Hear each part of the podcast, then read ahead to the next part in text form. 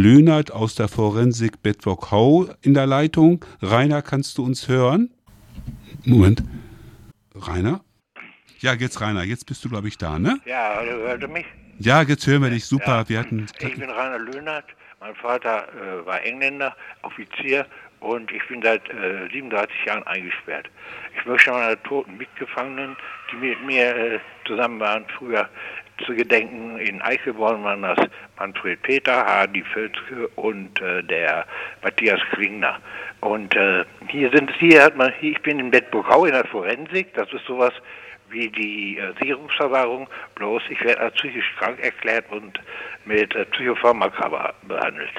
Hm, das ist. Ja, wenn, wenn einer stirbt, ist meistens so, wir sind 15 gestorben in der Todesserie und äh, in, in Eichelborn war ich ja 20 Jahre, da sind äh, so drei, vier gestorben, die ich, wo ich mitgekriegt habe. Hm. Man kriegt so einiges mit, wenn man lange untergebracht ist. Aber ich möchte dazu aufrufen, das Gefangeneninfo zu lesen und möchte mich bei dem Wolfgang Lettum bedanken, weil der sich sehr viel Mühe um uns politische Gefangene macht und äh, äh, auch Besuche macht und finanziell Briefmarken schickt.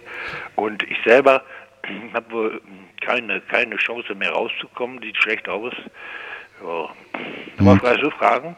Ja, richtig. Und zwar warst du jetzt ganz lange in, im Bunker, 70 Tage vom August bis, bis Anfang Dezember mit einer kurzen Unterbrechung. Vielleicht kannst du kurz nochmal sagen, was Bunker ist. Also anders war es, du hättest einen Gefangenen äh, oder einen Patienten attackiert und warst dann im Bunker. Und, das, und was heißt für dich Bunker? Kannst du das vielleicht kurz ein bisschen Ja. sagen? Ich bin 61 Jahre alt und Hm. äh, natürlich ist der Organismus auch geschädigt durch die ganzen Psychopharmaka.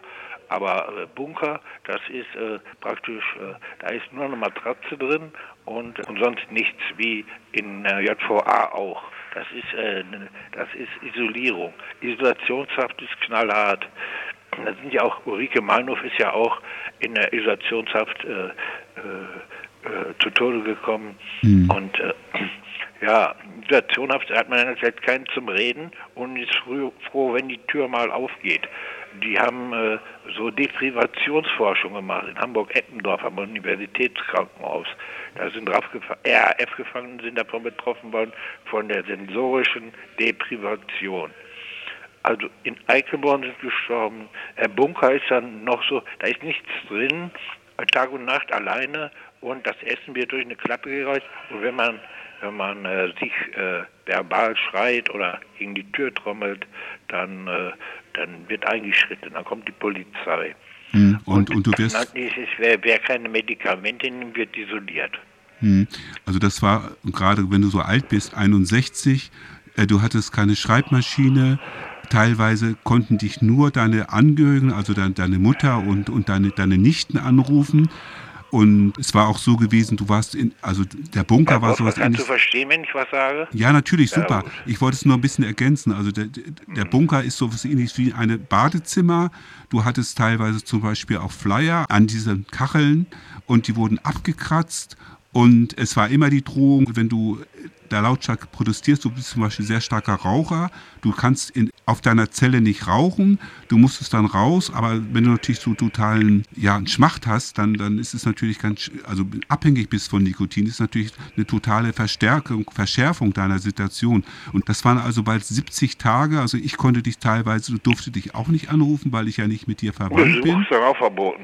Ja, genau. Und Besuche waren auch verboten und du hattest keine Schreibmaschine. Und da gab es natürlich äh, viel Soli- Solidarität. Es haben dir Leute geschrieben. Es gab eine Veranstaltung in Bielefeld.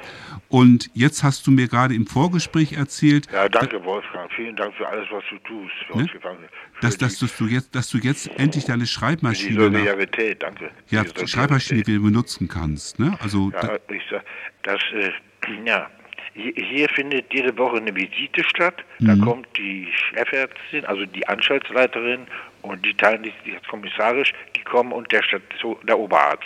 Und dann wird festgelegt für die nächste Woche, wie jetzt der Verhaltenskodex ist. Und das war die Isolation, die ich jetzt, ich dachte eigentlich, dass ich das schon gar nicht mehr überlebe.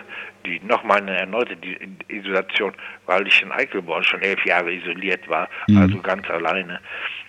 Ich kann mir, ja, auf jeden Fall äh, musste ich raus in den kalten Hof zum Rauchen und das hat sich jetzt wohl gebessert. Kann sich aber jederzeit wieder ändern. Ich möchte noch André Fahle möchte ich erinnern, der ist gestorben hier und Markus Klimek. Und äh, ja, man kann nur sagen, dass man, dass man nicht die Hoffnung aufgeben soll. Und wäre gut, wenn mir mal jemand schreibt und Briefmarken schickt. Mhm. Und dann äh, die Besuche sind auch wichtig. Der Wolfgang, also Herr Letto, Wolfgang kommt regel, äh, einmal im Jahr und der will mich jetzt auch am 18.02. besuchen. Und äh, ja, Forensik ist so von den Nazis eingeführt, der Paragraph, von mhm. den Nationalsozialisten 1900. Boah, Anfang der 30er Jahre, ne? Das ist halt Nazi-Paragraph, der Paragraph 363. Hm. Das ist wie die Sicherungsverwahrung, das sind die Sicherungsgesetze, die sind im Strafgesetzbuch. Das ist der 63er, das ist die die Maßregel und dann ist, dann ist der 64er. Das ist halt für Leute, die sich nicht wehren, das kann mir auch noch drohen, für Leute, die sich wehren, die dann eben die nicht, äh, die nicht äh, ja, so resozialisierbar sind im herkömmlichen Sinn. Thomas Meyer-Volk hat gesagt, die Sicherungsverwahrung Freiburg wäre so ein negrophiler Ort. Und das ist ja auch, wo halt der Tod vertreten ist. Mhm. Das ist ja das Schlimme in Deutschland, dass die in, in den Gefängnissen echt machen, was sie wollen. Ne? Mhm. Die haben Ulrike Meinhof umgebracht, dann haben sie in Stammheim, haben sie damals 77 Genossen erschossen mhm. und ja, Ingrid Schubert in München, in Stadelheim. Und äh, das ist ja nicht das Einzige. Ich habe es ja auch mitgekriegt, wie es hier ist. Mhm. Das ist richtig. Also es gibt insgesamt 7000 Menschen, die in der Forensik sind. Das ist einmal wegen Sucht, das ist Paragraph 64, aber eben auch die psychisch ich zitiere mal die äh, psychisch krank oder die. Ich kann nicht hören, Wolfgang. Ja, die, die nonkonformistisch, non, also sich nicht anpassen, die in Forensik eingesperrt werden. Das ist so deine Situation. Und ich glaube, der ist ganz wichtig. Wenn du jetzt nichts mehr sagen willst, dann würden wir deine Adresse noch mal kurz durchgeben. Ja, äh, Rainer Löhnert, Bedburg-Hau, ah, ja. äh, Bahnstraße 6. Rainer Löhnert, Bedburg-Hau, Bahnstraße 6, mhm. 47551 Bedburg-Hau. Das ist die Forensik 1 in Bedburg-Hau. Das ist ein Vorort von Kleve.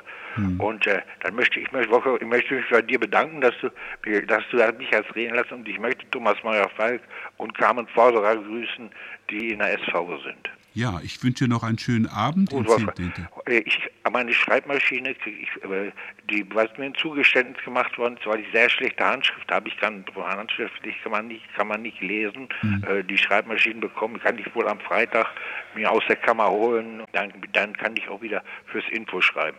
Und äh, lest das Angehörigen-Info. Das gibt uns Gefangenen eine Stimme. Schönen Dank. Tschüss. Tschüss. Mach's Tschüss. gut. Tschüss. Tschüss.